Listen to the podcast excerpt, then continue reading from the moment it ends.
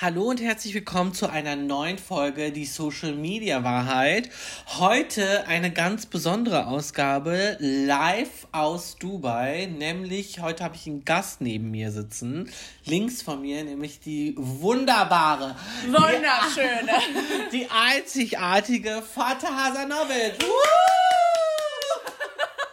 Hello, guys. Hier bin ich. Ja, Vater und ich wollten schon lange diesen Podcast aufnehmen, aber Vater ist einfach Stimmt so busy. Like you told me last week. So. Wir wollten es auch schon im Januar aufnehmen, aber das klären wir dann nach der Aufnahme. Das hat nicht funktioniert, ja. Genau, und ähm, ja, ich habe mir schon gedacht, dass, ähm, beziehungsweise ich wollte Vater schon lange interviewen, weil wer Vater nicht kennt, ähm, der hat Spielspaß und Fun verpasst. Vater kennt ihr wahrscheinlich, also viele von euch äh, aus Social Media beziehungsweise aus Instagram, aber vielleicht einige von euch auch von Germany's Next Top Model. Normal nur 20 Kilo leichter. vielleicht wird schwierig mit dem Erkennen. ich finde es immer wieder so witzig, wenn mir Leute schreiben, boah, guck mal, die eine von GNTM hätte die nie wieder erkannt. Und dann denke ich mir so, oh mein Gott, was? Echt so krass? Ja, es gibt schon einige, die schreiben, aber. Ja, aber wir sind ja jetzt schon mal beim richtigen Thema und zwar bist du ja, ja, bekannt geworden, das kann man ja so sagen. 2016 war das richtig, ja. bei Germany's Next Topmodel. Kannst du mal ganz kurz erzählen? Vater muss kurz lachen. Ja, weil mir gerade einfällt, wo du mich interviewst, dass ich noch ein Interview in meinen E-Mails habe und das noch nicht beantwortet ja, siehst du mal. Ja, siehst du mal. Und dann ging es ums Thema GNTM, deswegen war ich Ja, passt. So, jetzt hat so geraten ja, ja. im Kopf. Ja, entschuldige mich. Ja, alles gut. Das hat man richtig in deinem Gesicht gesehen. Dass ich habe voll nachgedacht. Ich dachte, ja, ja. ich dachte mir so, scheiße, ich hab's vergessen. Cringe. Ja, erzähl doch mal ähm, für alle, die es nicht wissen, die dich vielleicht jetzt nur wirklich aus Instagram kennen. Du warst ja bei Germany's Next Topmodel. Ähm, wie weit bist du da gekommen? Wie, wie bist du dazu, überhaupt dazu gekommen, da mitzumachen?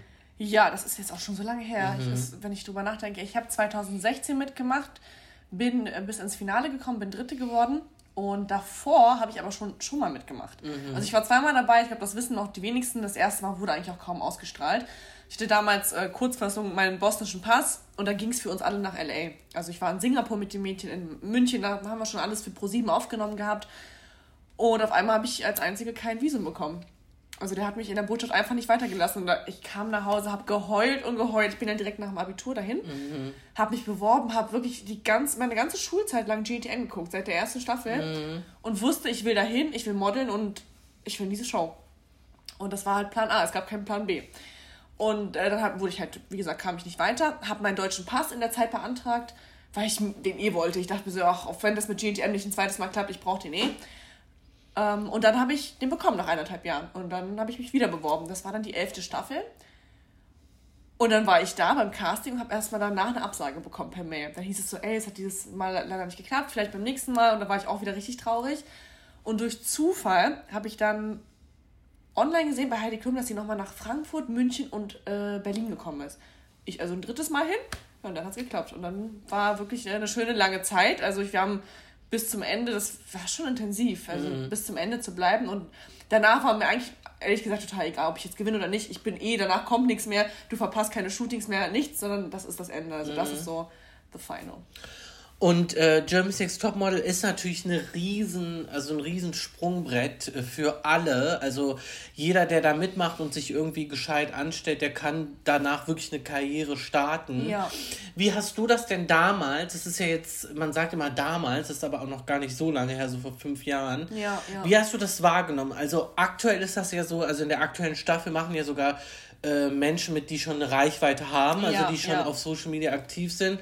Ne, viele sagen dann irgendwie, ich glaube ein Jahr oder zwei nach deiner Staffel, dass da viele auch nur mitmachen, um Reichweite zu bekommen. Ja, Wie war das denn in deiner Staffel? War das etwas, wo ihr daran gedacht habt? Also wo ihr gesagt habt, ja, dadurch werde ich jetzt äh, Influencerin? Ähm, ich, wie gesagt, dadurch, dass ich jetzt zweimal mitgemacht habe, mhm. war die mhm. erste Staffel mit Stefanie Giesinger. Sie war die Gewinnerin dieser Staffel. Und dann habe ich da schon beobachten können, so, boah, das geht ja richtig ab mhm. bei der mhm. Stefanie. Und ich glaube, wo alle das bei Stephanie gesehen haben, waren alle schon so, boah, heftig, damit mhm. kann man mhm. da richtig durchstarten. Aber der Gedanke war nicht, ich starte mit dieser Reichweite durch als Influencerin, sondern eher als Model. Mhm. Wenn man dachte, hat natürlich groß geträumt und New York und London, Paris und so weiter. Mhm. Und ähm, das war eher so meine Motivation. Ich wollte modeln, ich wollte vor die Kamera. Also äh, bin ich auch dahin. Ich kann mir schon vorstellen, dass mittlerweile es einfach nicht mehr so viel zählt, dieses klassische Model zu sein. Zumal, wenn ich ehrlich bin, kann man, was, was, was versteht man unter einem klassischen Model mhm. noch? Also ich glaube, wir sind im 21. Jahrhundert so weit gekommen, dass wir gar nicht so richtig definieren können, was ist denn dieses klassische Model. Klar, die alten Agenturen halten immer noch dran fest mhm. und die mhm. wollen unbedingt 90, 60, 90 und drunter und äh, ab 1,76. Also die halten an diesen Größen fest, aber da ist auch in der Modelwelt passiert langsam so eine Revolution, dass eben auch kleinere Mädchen, äh, kurvigere Frauen, also das ist alles normal, das gehört auch zum Modeln dazu und ja, vielleicht ist auch das immer noch eine Motivation. Aber auf jeden Fall Reichweite. Reichweite ähm, bringt dir viel, auch im Modelleben. Das ist nicht mehr wie früher, dass du so Ikonen hattest. Ne? Mhm. Naomi Campbell, ähm, äh, Heidi Klum und so weiter. Das waren ja so diese Ikonen dieser alten Zeit, dieses klassischen Models. Und heute hast du einfach, ja, so eigentlich Influencer, die modeln. Mhm. Also es vermischt sich irgendwie. Da gibt es keine ja. klare Grenze mehr. Und ähm, German Sex Topmodel, das läuft ja jetzt aktuell immer noch. Mhm. Ähm, und es gibt ja so viele Mythen und so viele ähm, Gerüchte um die Show. Was ist denn so, ja. was kannst du uns denn so erzählen? Wie war so ein Drehtag? Also wie, wie lange habt ihr da ja. gearbeitet? Ähm, und auch, das haben auch viele gefragt, wie oft habt ihr eigentlich Heidi so privat erlebt? Ja, also gab es Momente, wo ihr da mit der irgendwie was essen gegangen seid oder? Ja. Ähm ich antworte dir mal direkt auf die letzte Frage, weil da weiß ich schon direkt die Antwort. Äh, nein, äh, wir haben sie nicht so oft privat erlebt, was ich ihr aber nicht übel nehme. Mhm. Ich glaube, viele gehen mit der Erwartung hin, dass sie danach Best Friends mit Heidi sind mhm. und das, mhm. das ist ja keine Kennenlernen-Show. Mhm. Also das, klar, ich bin auch hingegangen wegen Heidi. Ich liebe diese Frau immer noch. Ich habe ihr unfassbar viel zu verdanken. Ähm, egal, wie man sie findet und egal, was für, sag ich mal, Fehler sie macht, sie ist immer noch jemand, der mir meinen Weg geebnet hat. Und klar, ich habe mir ihn auch selber erarbeitet und so weiter, aber sie war mein Sprungbrett. Das, dieser Eintritt in diese Show. Am Ende hatten wir, wo wir weniger wurden, so ein bisschen Kontakt dann zu ihr. Da war sie einmal mit uns im Auto, dann haben wir Burger bestellt, dann haben wir kurz was gegessen, ähm, haben auch eine mit ihr geraucht. Mhm. Das waren so Sachen, die man einfach so nicht gedacht hätte. Und dann stand man da, dachte sich so, ah ja, cool, ich stehe hier gerade mit Heidi. Und man wusste aber nicht so richtig, worüber man sich unterhalten sollte. Das fand ich ein bisschen schwierig. A ist da ein Altersunterschied, wir sind zwei komplett verschiedene Generationen. B, diese Frau ist unfassbar erfolgreich, was nicht bedeutet, dass man sich nicht unterhalten kann. Aber ich glaube, du hast als so eine Person keine Lust, jedes Jahr mhm. mit 20 Mädchen immer das Gleiche zu erzählen. Mhm. Und ähm, ich verstehe das, sie hat ihren Privatraum und das ist für sie Business. Sie geht zu ihrer Arbeit und das ist ihre Arbeit. Sie schließt sie ab und geht nach Hause. Und man muss auch ein bisschen so einfach diese Privatsphäre von ihr achten. Jetzt habe ich die anderen Fragen vergessen. Genau, äh, ja, auch, aber super interessant. Und ähm, aber dazu kommt, also da habe ich noch eine Frage, aber erstmal, ja. wie sieht, also wie war euer hm. Arbeitsalltag? Also kann man, war, ja. es war natürlich jeden Tag anders, ja. aber also wann seid ihr aufgestanden? Hattet ihr Drehpausen oder wurde ganze Zeit gedreht? Und was natürlich auch viele interessiert, war das alles echt oder ist mhm. auch vieles gescriptet? Ähm, erstmal, wie lange der Arbeitstag ging. Also es ist echt nicht ohne, man bekommt, ah, das ist auch immer, was viele glauben, man bekommt kein Geld für mhm. die Teilnahme. Ich habe also wirklich keinen Cent bekommen, äh, außer die Jobs, die man bekommt, da zahlt ah, der okay. Kunde, aber selbst die Show selbst zahlt hier nichts für die Teilnahme und auch keine Aufwandsentschädigung, mhm. was ja mhm. schon mal total krass ist, weil einige ihr Studium abbrechen, mhm. ihre Arbeit einfach kündigen, Ausbildung und so weiter, nur um halt diese Chance zu nutzen. Ähm, es gab Tage, da sind wir um 5 Uhr morgens aufgestanden. Es gab Tage, da waren wir vier Tage am Stück in dieser Villa. Das war in LA, mhm. weil wir, ich glaube, am Stück waren wir eineinhalb Monate in LA. Mhm. Also da gab es auch mal Tage, wo wir einfach nichts zu tun hatten. Mhm. So. Was ich mich erinnern kann, war ähm, Australien, Sydney, das war hardcore. Da haben wir teilweise 16 Stunden am Tag gedreht. Und ich weiß noch, wir am Ende eine Redakteurin zu uns. Wir haben wirklich die ganze Woche so, wir haben sieben Tage Power, Power, Power. Mhm. Und wir waren alle voll happy und aufgeregt. Und an Tag acht konnten wir alle nicht mehr. Wir waren richtig fix und fertig. Da kam die Redaktion zu uns, ja, was soll denn das? Wollt ihr eure, eure traurigen Gesichter am Fernsehen sehen? Macht doch mal Stimmung. Und wir waren alle so, oh mein Gott, please leave me. Ich mhm. muss kurz durchatmen, ich kann nicht mehr. Mhm. Weil, also man muss sich vorstellen, da sind vier, fünf Kamerateams. Alles wird gefühlt doppelt und dreifach aufgenommen. Manchmal werden natürlich auch so Reaktionen rausgekitzelt. Mhm. Da kommen wir auch zum Thema, ob alles echt ist oder nicht. Also es gibt kein Skript, den wir kennen. Also das Model, was sich dort mhm. bewirbt, kennt diesen. Es gibt kein Skript. Also mir wurde nie gesagt, dass du das musst du sagen aber es gibt eine Psychologie dahinter. Mhm. Und das äh, sehe ich jetzt, das habe ich damals noch nicht gesehen. Man sagt nette Dinge, die ganz leicht rausgeschnitten werden können. Mhm. So. Und man sagt auch, weil es menschlich ist, auch mal einfach seine Meinung. Mhm. So, weil man, wenn man seine Meinung eben nicht sagt, ein mhm. graues Mäuschen ist und rausfliegt. Also du mhm. weißt gar nicht so richtig manchmal, wie du dich verhalten sollst, weil du willst nicht langweilig sein und dann sagen sie dir das auch so von mhm. Mensch, sag doch mal was, wir können die Story doch nicht zu Ende erzählen. Du bist doch so ein nettes Mädchen. Man kann dich doch gar nicht schlecht schneiden. Ja, dann ist es passiert. Ich war zwei Wochen lang echt teilweise der Buhmann. Also ich habe mir diese Show danach auch nie wieder mehr angeschaut. Mhm. Also wo ich drin war. Mhm. Ich würde jetzt nicht nochmal mir das auf ProSieben angucken, weil mhm. ich mich, glaube ich, nicht mehr wieder erkennen würde. Nicht, weil ich ähm, denke, dass ich da zu der Zeit ein schlechter Mensch war, sondern einfach nur, ich weiß, wie ich gelitten habe, wo ich zu Hause saß und geweint habe, weil ich mir dachte, das habe ich so nicht gemeint. Mhm. Diese Szene hat nicht zu diesem mhm. Ereignis gepasst. Und ähm, ja, das sind natürlich auf jeden Fall Sachen, die geschnitten werden. Aber wenn ich trotzdem überlege, trotz dieser negativen Aspekte, hat es mir trotzdem was gebracht. Mhm. Ich war nicht das langweilige graue Mäuschen am Ende. Ich bin auch deswegen weit gekommen. Um mich herum wurde eine Geschichte erzählt. Mhm. Ich bin auch nicht rausgegangen als Oberzicke. Das war einfach nur, okay, aus dem sehr, sehr schüchternen, sehr leisen Mädchen gab es mal so ein bisschen Konflikt und danach war eigentlich wieder alles gut mhm. so. Und äh, das war so die Geschichte. Es werden auf jeden Fall Geschichten erzählt. Also auch schon beim Forecasting merkst du so die Fragen, ja. haben sich deine Eltern getrennt? Ah, in welche Richtung das In welche Richtung soll. das geht. So, hast du einen Freund? Weil immer wenn du einen Freund hast, musst du einen Typen beim Shooting küssen. Das ist einfach Ach. immer so. Du mm. weißt ganz genau, ich muss den küssen, weil mm. die wollen natürlich wissen, oh, abends rufst du bestimmt einen Freund an, da gibt es wieder Stress. Also schon viel ausgelegt auf Drama. Beruflich hat es mir trotzdem viel gebracht, mm. aber dafür muss man ein dickes Fell haben. Also ich glaube, das ist nicht für jeden was. Und jetzt ist das Ganze ja auch schon fünf Jahre her und du hast das äh, eben selber angesprochen. Du hast ja seit der Staffel natürlich deinen beruflichen Werdegang gemacht, aber du hast, und das ist ja äh, auch bei Social Media ein Riesenthema gewesen, auch einige Kilo zugenommen. Und ja. das hat ja bei vielen, also viele waren dann so, wow, äh, da kamen auch Fragen, wow, krass, wie hat sie das geschafft, so diese das Selbstbewusstsein finde ich auch irgendwie so bescheuert, dass man dafür Selbstbewusstsein ja. anscheinend haben muss. ja, ja. Aber das haben viele gefragt. Und wie war das für dich? Also du hast ja, ich schätze mal, als du damals dünner warst, das mhm. gar nicht mhm. so wahrgenommen, dass du jetzt vielleicht so dünn bist und ja, jetzt sagen ja. ja die Leute zu dir, oh mein Gott, oh, wow, super, dass du jetzt so zu deinem... So, du bist ausgebrochen aus diesen Zwängen. Das genau. ich auch ganz oft sagen. Aber wie, wie, also, wie erklärst du das Ganze zu äh. Leuten, die dann genau solche Fragen stellen? Völliger Quatsch, teilweise. Mhm. Also ich habe damit damals schon mit, den, äh, mit Bodyshaming zu kämpfen gehabt, wo ich zugenommen hatte, auch,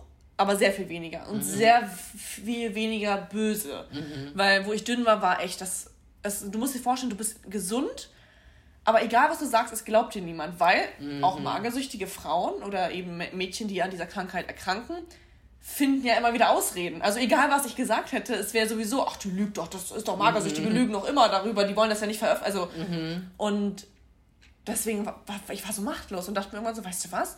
Ich kann essen, was ich will, mir geht's gut. Mir geht's mhm. gut.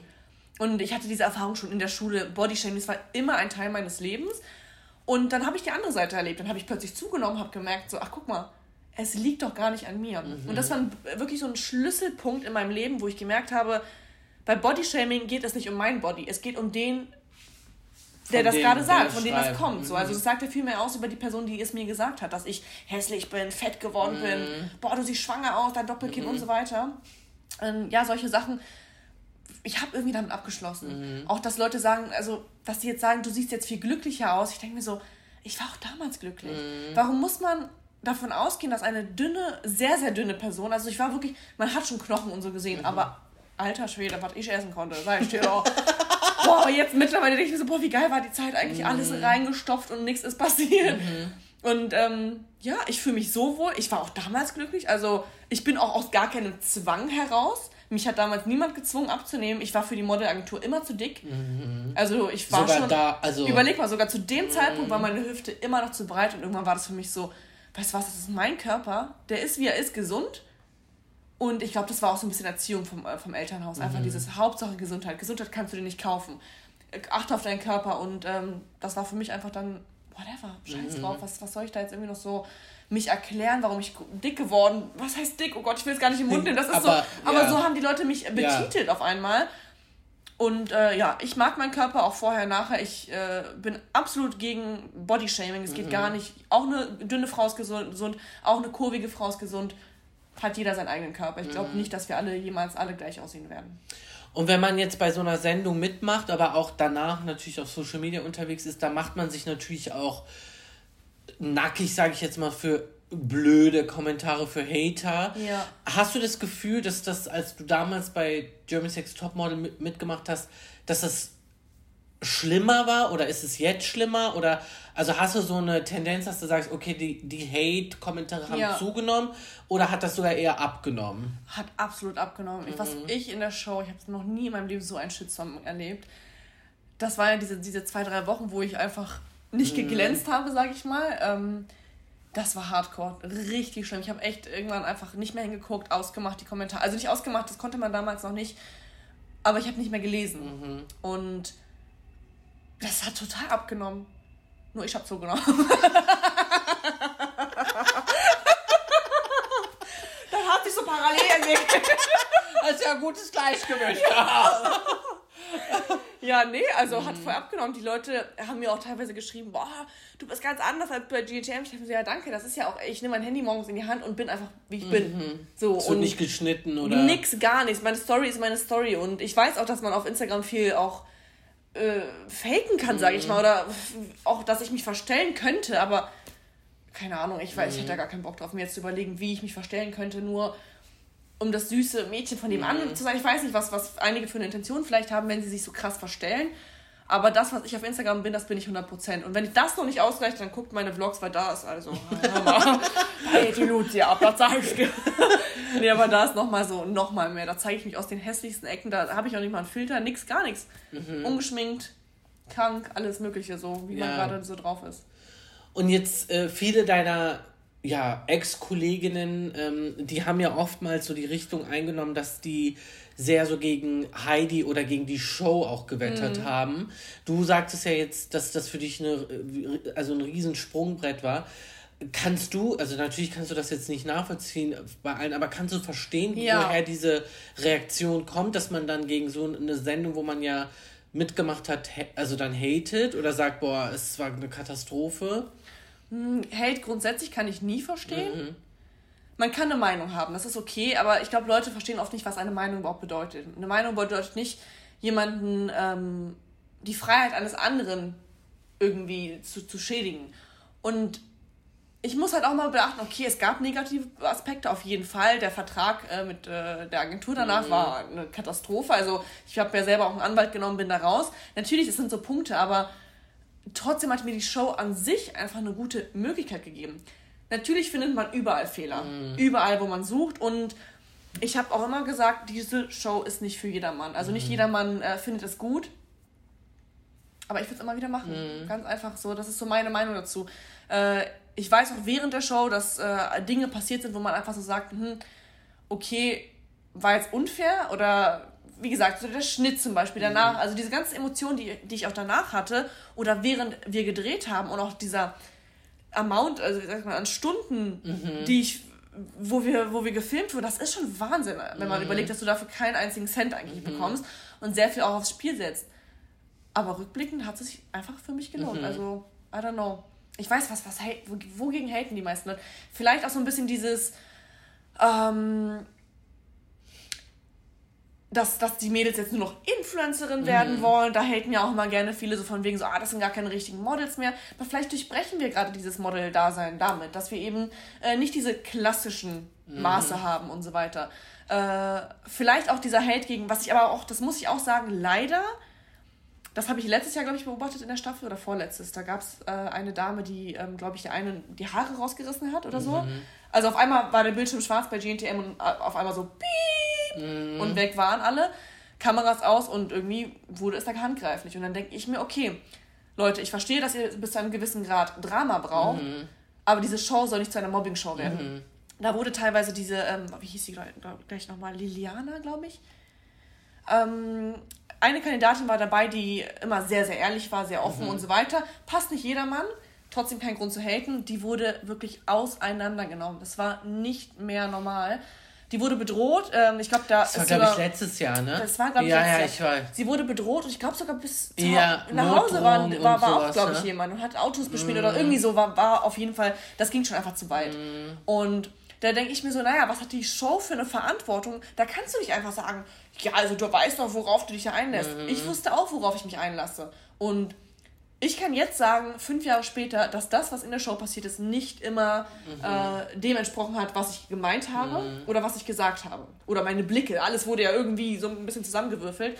Deswegen denke ich mir, die Show hat auf einer gewissen Art und Weise äh, die Verantwortung, das so ein bisschen zu regulieren mhm. und zu sagen, wie viel Input geben wir der ganzen Sache, damit jemand am Ende gemobbt wird. Du kannst dich nicht aus der Verantwortung ziehen und sagen so, ja, aber wir geben dann mhm. das Material, was die Leute draus machen, da können wir doch nichts für. Naja, natürlich könnt ihr was für. Einer macht es vor, andere machen es nach und ne, die Leute fühlen sich auch noch gut dabei, indem sie sagen, keine Ahnung, Pia war scheiße zu Anna mhm. und jetzt gehen wir alle auf Pia, um Anna zu beschützen. Das ist mhm. aber an sich ja keine gute Tat. Ja. Aber diese Leute rechtfertigen das als gute Tat, weil sie ja die Anna beschützen mhm. wollen, weißt du? Ja.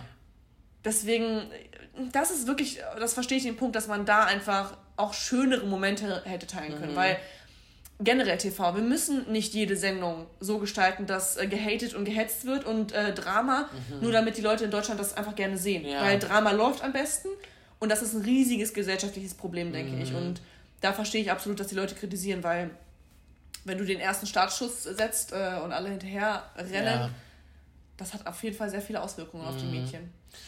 Und jetzt, so einige Jahre später, ähm, hast du ja eine riesen Reichweite auf Instagram. Du hast jetzt, glaube ich, über 400k. Du bist ja auch auf YouTube unterwegs. Ähm, wie, also, wie, also was, wie erklärst du jetzt heutzutage, wenn Leute dich fragen, du bist ja Influencerin, Content Creatorin, mhm. ist das immer noch etwas, wo dann die Leute dich sozusagen belächeln und sagen, ach ja, war ja klar, ne, dass, dass hier ja. Influencerin wird? Oder ist das so etwas, wo du sagst, nee, ich finde das mega, ich wollte, ja. also das ist echt eine Richtung, die ich gut finde. Wie siehst du das persönlich? Also ich muss ehrlich sein, ich ver ähm, verteidige meinen Job so extrem mhm. immer. Ich will nicht sagen, dass es mich aufregt, dass es Kritiker gibt, weil die wird es immer geben. Auch wenn du Bäcker bist, gibt es auch mhm. Kritiker. So, ähm, ich verteidige den Job trotzdem. Warum tue ich das? Weil es ein sehr frauendominierter Job ist. Mhm. Und ähm, du musst dir vorstellen, als, wenn ich das jetzt mal so sagen darf, also ich fühle mich ja nicht hässlich, sondern mhm. ich fühle mich schön. Als schöne Frau mhm. wirst du sehr, sehr oft sowieso ähm, als kleines Dümmchen mhm. abgestempelt. So von wegen, ach, die sieht gut aus, die hat doch bestimmt nichts in der Birne, die kann doch nichts. Und das ist eine Art Sexismus, Frauenfeindlichkeit, die ich einfach verteidigen will. Und ich habe letztens so ein schönes, habe ich auch selbst in meinem Podcast, habe ich das auch mal erwähnt gehabt, diesen Spruch. Da hat, ich weiß nicht, wie die heißt, eine Bloggerin geschrieben, warum gibt es so viel Hate gegen Influencer, speziell Influencerinnen? Ja. So, sie meinte, ähm, warum sagt man diesen Frauen ständig, mach doch mal was Richtiges, mach mhm. doch mal eine mhm. richtige Ausbildung, lern doch mal was. Warum sagt man das Fußballern nicht? Mhm. Warum stehen Millionen Menschen vor dem mhm. Fernseher auf der Fernmeile, WM, EM und so weiter und äh, feiern diese Fußballer um Gottes Willen, die sollen ihren Job machen. Ja. Aber da gibt es weniger Kritik. Mhm. Es ist männerdominiert, es ist äh, ein Sport und es wird einfach höher angesehen. Mhm. So von wegen, aber letztendlich tun diese elf Männer nichts anderes, als einen Ball hinterher zu rennen. Ja. So. Und äh, da stelle ich mir halt so die Frage, warum wird da weniger kritisiert als bei Frauen, die einfach, das ist ja ein Beruf, da sind Frauen eigenständig, mhm. verdienen sehr, sehr gut. Also ich glaube, das ist mitunter einer der wenigsten Berufe, wo die Frau, glaube ich, mehr verdient als der Mann. Mhm. Auch ein riesiges gesellschaftliches mhm. Ding. Ich überlege mal, wir haben so viel damit zu kämpfen, dass äh, Frauen gen generell weniger verdienen und das ist auf jeden Fall so ein Punkt, äh, woran sich viele, glaube ich, stören. Und ansonsten einfach dieses Eigenständige. Du bist unabhängig von Männern. Mhm. Also das ist, glaube ich, für viele einfach so, die, die wollen das dann wieder downgraden, so von wegen, oh, erfolgreiche Frauen. Ich glaube, das macht vielen Männern Angst. Mhm. Dieser Punkt, dass man sich denkt, scheiße, da ist jemand... Mhm. Äh, der verdient einfach mehr als ich. Ja. Und in den fünf Jahren, äh, seitdem du bei Topmodel warst, hat sich natürlich auch die Social Media Welt verändert. Ja. Ähm, das Thema ist natürlich jetzt allgegenwärtig. Ähm, wie sie, also was sagst du dazu? Weil viele machen ja jetzt zum Beispiel bei so Sendungen mit, jetzt unabhängig auch von ja. Topmodel, auch bei anderen Casting-Shows, um eine Reichweite zu bekommen. Ich glaube, das war ja damals nicht eure Motivation. Eure Motivation ja. war ja Model zu werden, wirklich ähm, Denkst du, dass man mit der Schiene auch Erfolg fahren kann? Also, dass man wirklich nur in eine Sendung geht oder bei was medial mitmacht, um eine Reichweite zu bekommen? Oder denkst du, das wird langfristig irgendwie doch schwierig? Hm. Ich weiß, wer von welchen Shows du redest und ich weiß auch, ähm, es gibt ja so gewisse Influencer-Marken. Mhm. So, und diese Influencer-Marken, das weiß man auch, buchen oft Leute aus solchen Shows. Mhm. Das sind ja, ich sag, ich sag jetzt einfach mal Trash-TV. Ja. So, so richtig so Trash-TV. Früher, muss ich aber sagen, hat man mir in meinen, also ich war in einer Modelagentur und habe mich bei GNTM beworben und da meinte man mir, ach, was willst du da? Da geht dein Ruf kaputt, du bist ja danach kein mhm. richtiges Model mehr. Und hat das als Trash-TV bezeichnet, mhm. so von wegen, das ist eine Show, äh, da macht man sich voll zum Affen und so weiter mhm. und macht das nicht. Und jetzt sieht es schon wieder ganz anders mhm. aus. Also es ist schon die einzige Modelshow im deutschen TV, die so unfassbar erfolgreich ist. Mhm. Ich glaube, seit 13, 14 Jahren gibt es diese ja. Show. Und ähm, jetzt habe ich irgendwie den Faden verloren. Ob man, also ob du denkst, dass wenn man aus der Ah, ja, wegen, der, wegen diesen Kandidaten. Ich glaube, die werden auf jeden Fall erfolgreich sein. Mhm. Die werden ihr Geld verdienen, aber nicht erfolgreich im Sinne von, ich arbeite mit hochwertigen Kunden, mhm. ich arbeite mit, äh, nicht, je, also um Gottes ich will jetzt nicht sagen, dass jede Influencer-Marke nicht hochwertig ist, aber ähm, es gibt einfach ein paar Marken, wo man sagt so, boah, ja. die sind durchgelutscht, mit denen mhm. will man mhm. nicht mehr arbeiten. Und ich glaube, dass solche Leute es einfach schwer haben werden, wirklich mit sehr guten Kunden arbeiten zu können. Und das mhm. ist halt mir halt auch wichtig, um irgendwie, ja, dass, dass mir die Leute glauben für Glaubwürdigkeit. Mhm. Also wenn ich alles irgendwie annehme, nur um Geld zu verdienen, weil ich habe gerade Reichweite und ich mache mhm. das mal schnell, das, das, das ist nicht meine Art und Weise zu arbeiten. Mhm. Und ganz kurz nochmal, ich, das wollte ich auch noch sagen, wegen, warum ich Influencer oder Influencerinnen verteidige. Ich denke mir ganz oft so, ich kann gerne diesen Job jemandem geben. Also mhm. do it for me gerne und äh, probier doch mal einfach aus, wie das ist jeden Morgen, das erste, was du machst, ist das Handy in die Hand mhm. zu nehmen. Ich denke von morgens bis abends an nichts anderes außer an Instagram. Mhm. Und das kann echt Druck ausüben. Mir macht es natürlich immer noch Spaß und so weiter. Ich liebe den Job. Aber es ist nicht ohne. Also ich kann, mir, ich kann nicht abschalten. Wenn Leute sagen, oh, das ist, ist so witzig, weil klar, ich filme auch, wenn ich am Beach mal bin. Mhm. Und äh, wenn ich mal irgendwie am, am, Pool oder so chille und Leute sagen dann so, boah, was für ein Leben, ihr macht ja mhm. nichts. Aber ich kann nicht einfach nur am Pool chillen. Ich habe ja mein Handy dabei. Mhm. Ich filme es. Es ist wie eine Dau Keeping Up with the Kardashians. Mhm. Nur, dass die nicht filmen müssen, die werden gefilmt so. Mhm. Aber egal, was die erleben, das ist ja trotzdem auch Arbeit, weil du hast ständig deine Kamera in der Hand, ständig musst du dich selbst präsentieren. Das ist eine, es ist eine Selbstdarstellung. Mhm. Dauerhaft. Und das, glaube ich, ist nicht für jeden was. Nicht jeder kann sich selbst darstellen. Und auch Leute entertain und auch Mehrwert bieten. Das ist ganz wichtig, auch wie, wie du gerade schon sagtest, warum diese Trash-TV-Leute, äh, ob die Fuß fassen können. Ich glaube eher weniger als jemand, der wirklich Mehrwert bietet. Mhm. Die Leute steigen, die Mehrwert bieten. Ich habe zum Beispiel, das fand ich so krass, also ich, ich gucke ja auch ganz oft deine Social-Media-Tipps. Mhm. News. News, genau, die finde ich echt sehr, sehr hilfreich, muss ich sagen. Wenn du halt über Reels oder so sprichst. Mhm. Das hat mir im letzten Jahr, ich habe vor einem Jahr mit Reels angefangen, 100.000 neue Abonnenten beschert. Mhm. Das ist für mich viel. Es gibt Leute, die machen das in einem Monat, mhm. auch krass. Aber ich habe wirklich eineinhalb Jahre stagniert. Mhm. Bei mir ist nichts mehr passiert und ich dachte mir so, okay, warte mal, warum passiert da nichts? Ich komme aus einer Show, die Leute sind gelangweilt anscheinend. Mhm. Die, die denken sich so, die ist ja eh nicht beim TV, was, was soll ich mit der? Was soll ich denn da interagieren? Also habe ich mir immer wieder Wege gesucht, okay, was kann ich für einen Mehrwert bieten? Warum folgen mir die Leute? Was, was bringe ich denen denn überhaupt? Und ähm, dann habe ich einfach Reels für mich entdeckt, habe Comedy gemacht und ich merke einfach, dass das die Leute lieben. Die lieben mhm. dieses Unterhalten werden. Die, die kommen auf Instagram und wollen berieselt werden. Mhm. Dieses einfach, boah, Kopf ausschalten, berieselt werden. Das ist, äh, glaube ich, so ein guter Weg, mhm. Leuten irgendwie, irgendwie was zurückzugeben, dafür, dass sie einem folgen. Jetzt hast du schon direkt meine nächste Frage beantwortet, wie man so seine Nische findet, aber das ja. hast du ja durch Reels, also das läuft ja bei ja. dir echt richtig gut. Und ähm, wenn du jetzt so. Ähm, wenn du mich siehst, sag Maschallah, die erfolgreich. ich küsse ihre Augen, ja. Aber wenn du jetzt so, ähm, du hast ja jetzt auch, äh, du hast ja eben gesagt, ne, das ist immer eine Selbstdarstellung. Wo ja. ziehst du denn die Grenze? Also, wo, weil du teilst ja auch dein ja, Privatleben, ja, also du zeigst ja auch deinen Partner, du zeigst auch deine Wohnung, du zeigst auch, was du einkaufst, äh, du zeigst, wie du morgens aus dem Bett steigst. Wo sagst du denn, okay, äh, was im Bett passiert, dann jetzt auf OnlyFans. da ziehe ich die Grenze, da habe ich Geld für. Wenn das mit den Instagram Reels nicht mehr klappt, dann fängt's Neue Nische. Alles geht nicht, wo sag ich nur, ne? gibt's ja auch. Was gibt's auch? Onlyfans. Ja. Also gibt's ja auch viele ja, Content Creators.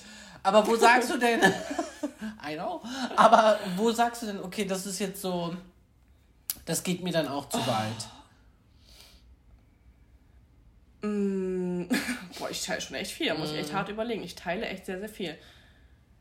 Ich würde nicht meine Adresse sowas, aber das ist ja, mhm, ja okay. das ist ja so verständlich, selbstverständlich. Aber würdest du zum Beispiel auch so. Ich würde niemals erzählen, wenn, was, über was Easy und ich uns streiten. Mhm. Oder ob, ob wir uns überhaupt streiten mhm. und, und über was und wie wir das geklärt haben. Und oder dass ich über meinen äh, Freund herziehe, so von mhm. wegen, so, oh, Männer sind so und so und das hat er mhm. wieder gesagt. Also ich gibt's das, ja auch. Das gibt's auch, würde ich niemals machen. Das ist doch ein schöner. Das ist ein schöner Abschluss. Äh, ein schöner Abschluss. Und noch eine kleine Frage. Wo siehst du dich in fünf Jahren? Ich bin auf jeden Fall stinkreich in fünf Jahren.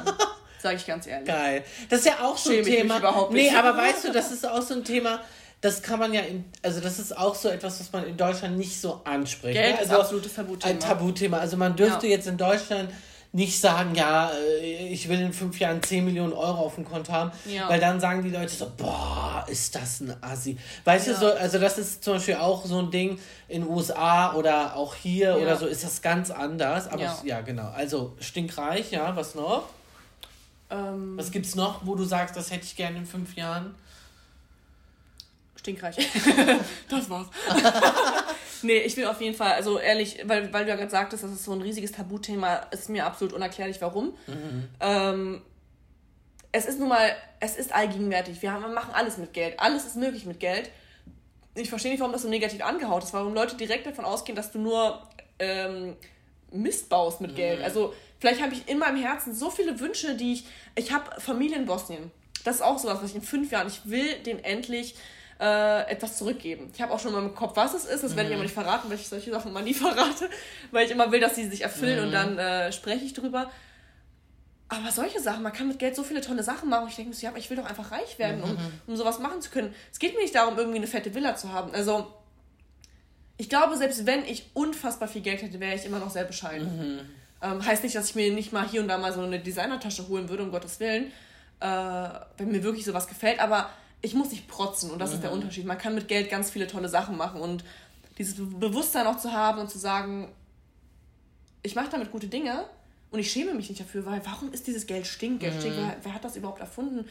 Man braucht ein gutes Mindset dafür und äh, das ist ja auch was, was einen so selbstbewusst macht. So dieses, ey, ich habe mir was erarbeitet, ich bin eigenständig, auch vor allem Frauen, so diese Eigenständigkeit zu besitzen mhm. und zu sagen, so, ich bin Businessfrau, ich, ich mache mein, mein Ding und lass mir nicht immer kleinreden, ach, darüber redet man nicht, also das ist ja, das geht ja gar nicht. Und äh, was, was, echt, da gibt es ja auch so Sprüche so, nimmt den Reichen das Geld, oder gibt es da so richtig ja, verrückte ja, Sachen, so von wegen Kill the Rich People und so. Ich denke so, was geht da ab? Also warum ist man, warum hat man so eine Missgunst auch? Mhm. Äh, es gibt ganz viele Leute, die sich einfach das hart erarbeitet haben. Und diesen hart erarbeiteten Weg sieht niemand. Die mhm. Leute sehen nur die Lorbeeren, die man dann so äh, erntet, und äh, aber nicht, wie viele Jahre man damit verbracht mhm. hat, da zu hasseln. Vater Hasanovic, vielen, vielen Dank für deine Zeit. Und ähm, ich werde euch unten auch äh, den Instagram-Kanal von Erleben Vater verlinken.